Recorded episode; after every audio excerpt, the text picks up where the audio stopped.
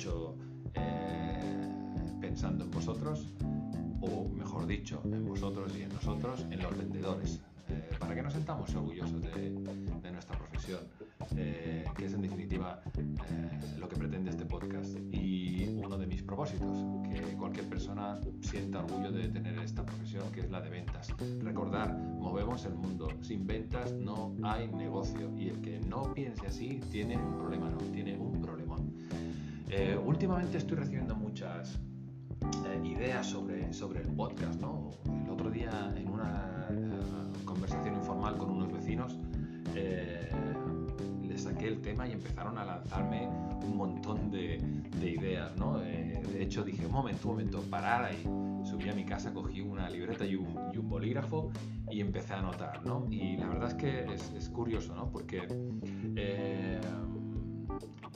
de las ideas que voy recibiendo sobre, sobre temas en los que eh, parece ser que muchas personas están interesados en las ventas, eh, hay cierta eh, acumulación de ideas en la parte, digamos, final de la venta. Los que tenéis experiencia en ventas sabéis que, digamos, el tratamiento de objeciones y el cierre de la venta está en la parte final. Nadie, nadie empieza una conversación de ventas tratando objeciones ¿correcto? Por tanto, eh, eh, mucho menos empiezas una conversación de ventas intentando cerrar a la primera. Eh, eso es un proceso, la venta es un proceso y como tal tienes que seguir una serie de pasos. Pero es curioso la reiteración de las personas, ¿no? Oye, deberías hablar de cómo se argumenta y, y sobre todo cómo se trata objeciones no, no, lo mejor es saber cerrar, hay que, hay que saber cerrar porque si no cierras eh, puedes estar una hora con un cliente, más uno de, esas personas era, era, vendedora del sector inmobiliario, me lo decía, no, tú puedes estar una hora con un cliente hablando de de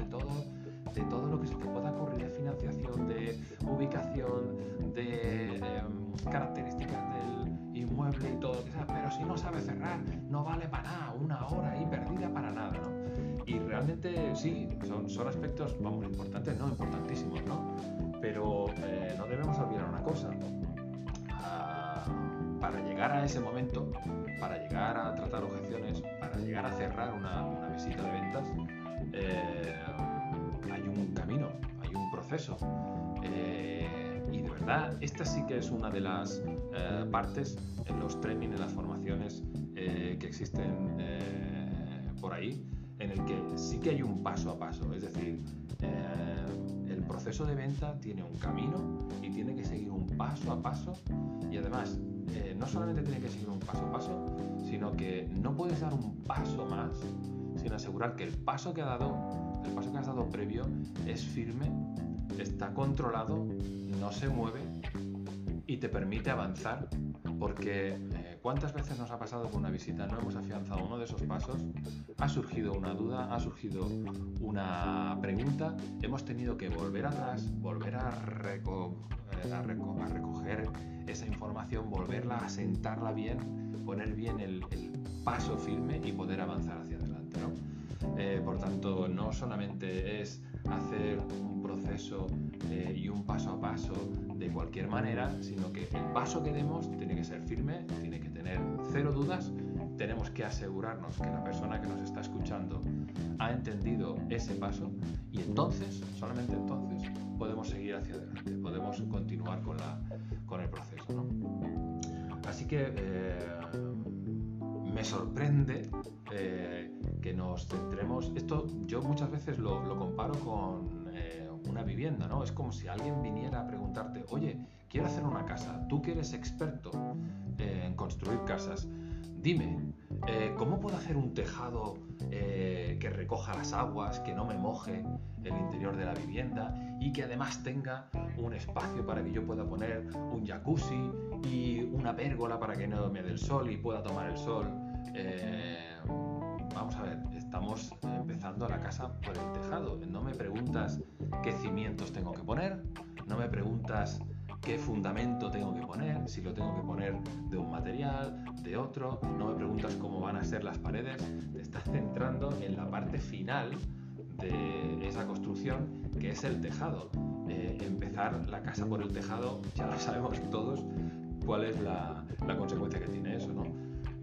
y es por eso por lo que este podcast, lo que yo quería transmitiros, la idea que quería lanzaros es, señores, si no hacemos un paso a paso bien hecho, bien afianzado, bien firme, difícilmente podremos llegar a poner el tejado de la casa.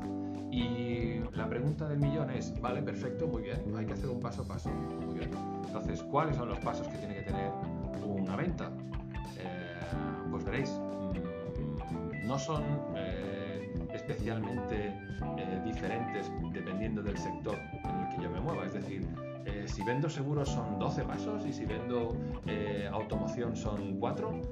no, normalmente un proceso de ventas suele tener los mismos pasos eh, y puede tener algún paso más previo o intermedio dependiendo del sector. Pero normalmente la venta se fundamenta en 5 o 6 o si me, o si me apuras 7 pasos. Y os los voy a, definir bajo mi punto de vista. ¿no? Eh, en primer lugar, el primer paso es antes de mm, mantener ningún tipo de conversación ni mantener ningún tipo de contacto con la persona a la que te quieres dirigir. Ese apartado es tan importante o más importante que cualquier otro que vayamos a seguir hacia adelante. Y es la preparación, es decir, si yo no sé nada, absolutamente nada de la persona a la que me quiero dirigir para ofrecerle un producto o un servicio, eh, es mejor que no vaya directamente. Por tanto, necesito prepararme bien a quién voy a ver, qué sector está, qué nicho de mercado trabaja. Obviamente, eh, conocer eh, su posicionamiento, su visibilidad en redes sociales, en internet, si tiene página web, si no tiene página web, si vende por internet, si no vende por internet. Es decir, la preparación debe ser un apartado eh, básico y fundamental porque cuanto más cosas sepa antes de ir a ver a alguien o antes de contactar con alguien, mejor sensación tendré de control, porque al final la venta eh, se fundamenta en eso, en tener el control en el máximo por ciento posible de lo que va a pasar. Eh, y si yo no conozco a la persona que voy a visitar, su entorno, su empresa, su actividad, su sector, su posicionamiento, etcétera, eh, complicado yo que pueda hacer eh, una pueda tener una reunión que pueda ser productiva.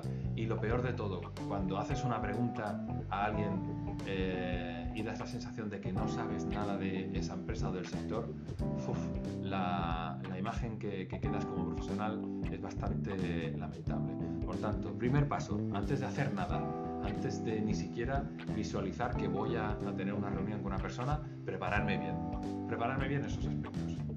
Eh, ya no hablo de temas eh, puramente eh, de marketing, como definir un cliente ideal, identificar un segmento al que voy a ir, un subsegmento si hiciese falta, cómo y de qué manera mi producto o mi servicio puede encajar en esa empresa o en ese sector. En fin, eh, la preparación es básica. Eh, antes de mover un dedo hay que ir bien preparado a las visitas o hay que ir bien preparado a las reuniones que tengamos eh, por videollamada, videoconferencia o las que estamos haciendo últimamente debido a la pandemia estos últimos meses.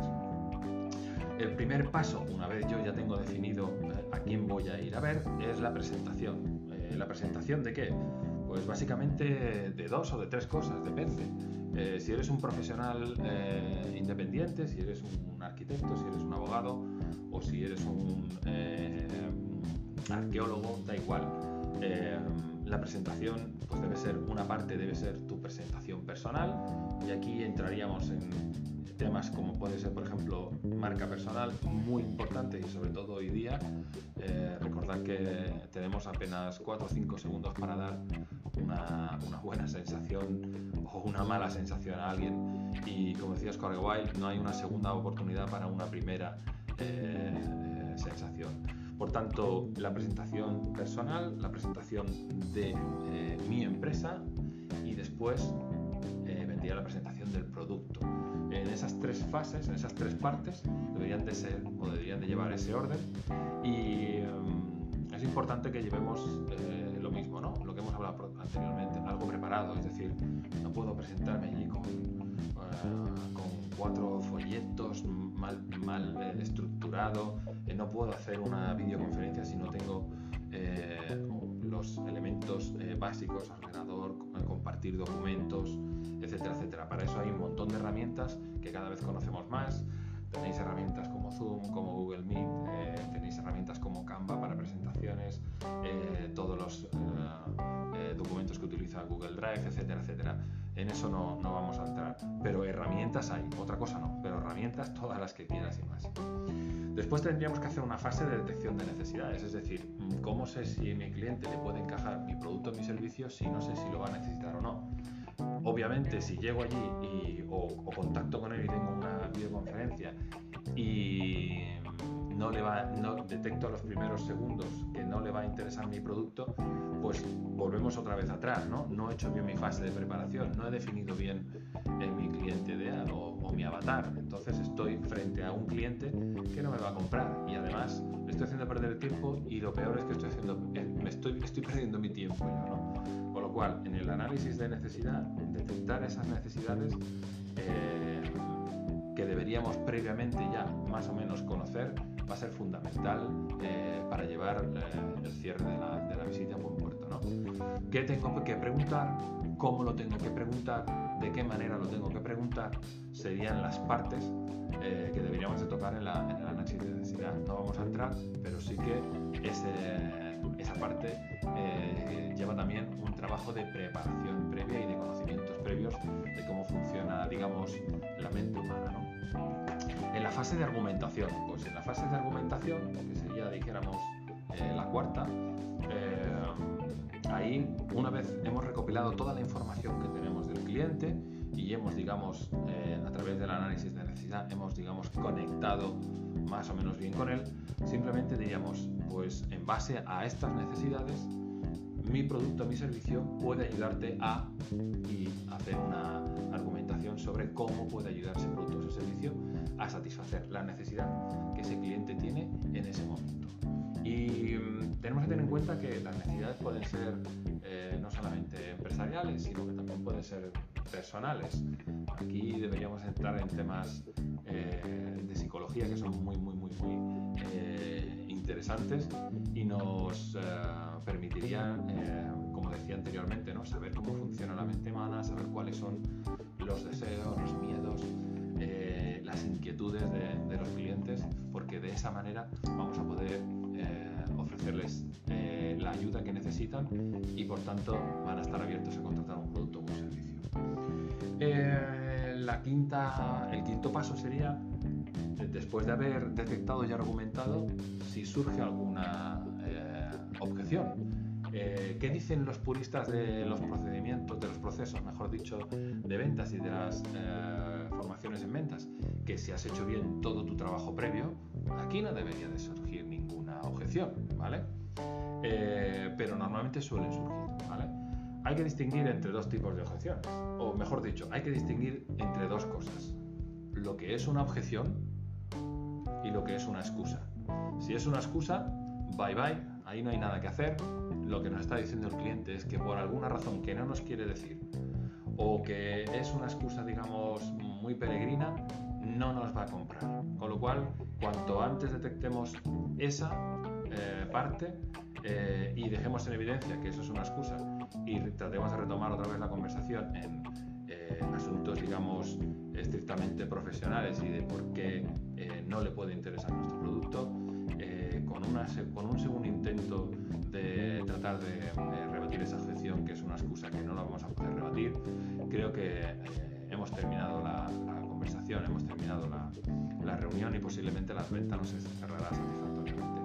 Pero si es una objeción, no lo tomemos como algo, lo primero, obviamente algo personal, no, pero importante que no lo tomemos como una afrenta, es decir, una objeción no es más que una oportunidad que nos está dando el cliente de decir, oye, yo no contrataría o no compraría tu producto o servicio por esto, pero si eres capaz de eh, darme una solución a eso, pues seguramente lo voy a contratar. Con lo cual, seamos eh, abiertos, listos, inteligentes, captemos la, objeción como una oportunidad para cerrar una venta venta y muy importante en este punto, muy importante en este punto, eh, hacer una cosa que se llama aislar las objeciones. Es decir, si un cliente me dice, mira, me gusta tu producto, pero creo que no puedo pagarlo. Bien, no, empezamos, no empecemos a rebatir esa objeción. Asegurémonos, una vez nos ha dicho eso, que no hay ninguna objeción más. Porque puede darse el caso que rebatas esa objeción y que después de rebatir esa objeción le propongas un cierre y te diga al cliente, ya, pero es que el plazo de entrega no lo tengo muy claro. Es que si en vez de tardar dos meses fuese 10 días, eh, te firmaba el contrato ahora mismo. Por tanto, hay que tratar de aislar las objeciones, porque cuando resolvamos una objeción y querramos plantear un cierre, eh, y el cliente vuelva atrás y diga, ya, pero ahora es que el problema es este. Y una vez la rebates, eh, bueno, y ahora y el problema es esto otro. Eh, nos va a hacer dar la sensación que mm, está de alguna manera dubitativo y además puede que alguna persona piense que se está jugando con él. Por tanto, tratar de cerrar las objeciones. Es decir, ¿tiene usted alguna objeción más aparte del el problema de la financiación? No, ¿seguro? No. ¿Está todo claro? Sí. Pues mire, si le parece, vamos a tratar el tema de la objeción y ya vemos cómo mi producto o servicio puede, puede ayudarle a resolver este problema.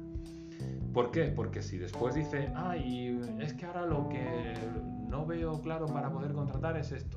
Oiga, perdone, me ha dicho hace unos segundos que no tenía ninguna objeción más. Que si la tiene, pues tendremos que resolverla, ¿no? Siempre que sea de buena fe. Pero eso te permite de alguna manera que el cliente pare, recopile y diga, no, no, aparte del precio eh, o la forma de pago, no tengo ninguna objeción más. y está pensando hacia adentro. Si me lo resuelve, pues obviamente voy a tener que tomar una decisión. ¿O contrato o no contrato?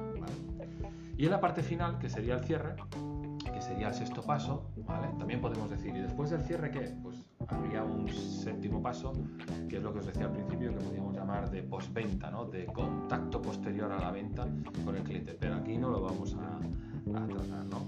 El cierre eh, básicamente es, una vez tengo todo claro, proponer un cierre.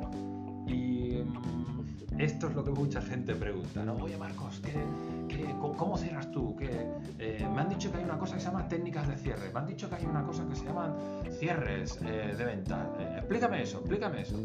Bien, yo te explico lo que tú quieras, pero tienes que tener claro que antes de llegar ahí tienes que haber hecho todos los pasos de la venta de forma correcta y haberte asegurado de que cada vez que has dado un paso hacia adelante iba en la buena dirección.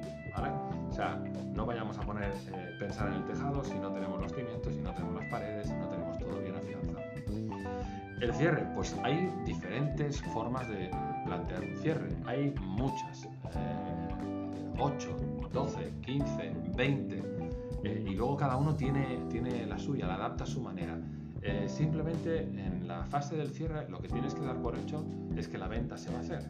Entonces, algo tan sencillo, por ejemplo, que se practica mucho en, en automoción, que es el coche a nombre de quién va, del señor o de la señora eso sería plantear un cierre, porque tú das por hecho la venta y lo que estás preguntando es a nombre de quién va el coche. Es una pregunta como que da por hecho que se va a hacer el, pedido. Por tanto, mm, uno de los dos se echa la mano al bolso y dice, no, el coche va a mi nombre y te ponen el DNI, ¿vale? Eso sería una forma de plantear un cierre. Hay muchas más. Eh, lo importante en esta fase es eh, asegurarnos que la venta se va a cerrar, ¿vale? y que eh, el cliente tenga la tranquilidad de que la promesa que le hemos planteado se va a llevar a buen puerto. en el cierre hay algo más que a nosotros nos, nos diga si va a llevarse la venta a, buen puerto o no. Pues no, porque simplemente ahí lo único que puede pasar es que el cliente te diga, pues no, no te voy a comprar. Eh, y a lo mejor eh, no lo tenga claro en ese momento o le ha parecido todo muy bien, pero ese día por cualquier circunstancia pues no quiere comprometerse o no quiere, déjamelo aquí que lo voy a ver yo tranquilamente, ¿vale? Entonces, en ese apartado, ¿vale? Cuando intentas cerrar y el cliente da un pasito atrás, eh, hay que ser prudente, ¿vale? Porque si presionamos mucho, podemos eh, no solamente no vender, sino perder la venta eh, a futuro, ¿vale? Es decir, yo aconsejo que no hagamos estrategias de tierra quemada, es decir, cuando tú has hecho, porque nos ha pasado a, la mayoría, hemos estado una hora, una hora y cuarto con cliente, todo ha ido sobre ruedas, pero el cliente es una persona que no le gusta tomar la decisión, digamos, en caliente y por tanto, pues prefiere reflexionar y no, déjamelo aquí que mañana, muy bien, ¿estás seguro que mañana? No hay ninguna duda, no hay ninguna pregunta, no, no, no, necesita tiempo para pensarlo, muy bien. Y ahí también tenemos formas de eh, intentar eh, cerrar utilizando técnicas diferentes el esa objeción del cliente de que no quiere pensar o prefiere esperar eh, unas horas, unos minutos o prefiere esperar unos días, ¿vale? Hay formas de plantear el cierre, ¿vale? Que nos van a permitir eh, que de una forma, digamos, amena, simpática, eh, el cliente diga, mira, no, no, soy de los que toman decisiones así, pero gustado el planteamiento y me parece que lo que me has propuesto está bien, pues venga, va, vamos a hacerlo, vamos a dejarlo mucho. Entonces, los pasos.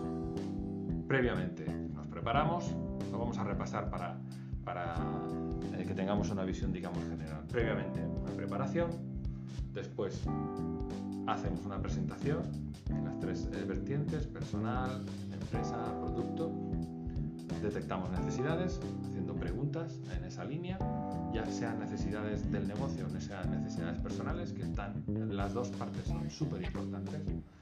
En función de esas necesidades, argumentamos cómo nuestro producto, nuestro servicio va a ayudarle a resolver esa necesidad.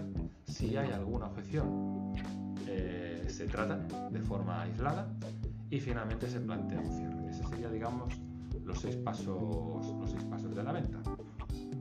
Eh, y ya eh, podría daros más consejos, podría explicaros muchas más cosas.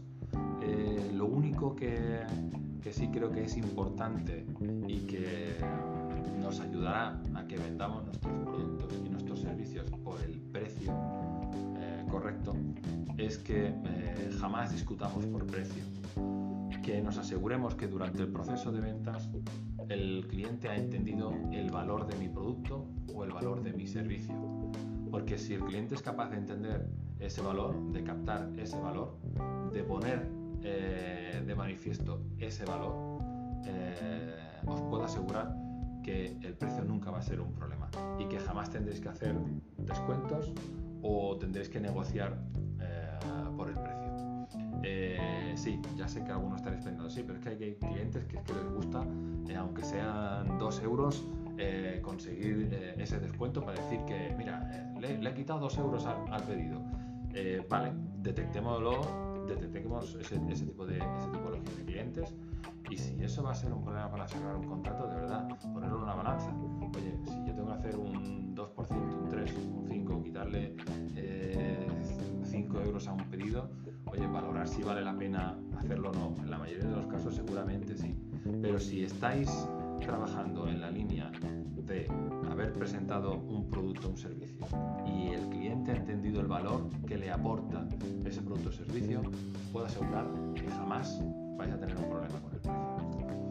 Pues dicho esto, lo vamos a dejar aquí. Creo que el podcast ha sido un pelín más largo de, los que hago habitualmente, pero merece la pena, merece la pena que tengamos claro que mm, finalmente vender es eh, hacer eh, las cosas bien hechas, paso a paso, y que no avancemos por avanzar, sino que cada paso que demos hacia adelante eh, tengamos eh, el paso anterior afianzado para que no resbalemos ni todo lo que avanzamos tengamos que retroceder. como siempre, encantado de serviros de ayuda y lo dejamos aquí. Compartiendo más información, más consejos sobre ventas y, y más eh, tips para que en vuestro día a día, para que vuestra eh, actividad eh, os pueda ayudar a solucionar problemas y a tener siempre una mentalidad ganadora. Así que lo dejamos aquí chicos, chicas, vendedoras, vendedores. os deseo un muy buen día de ventas. Hasta la próxima.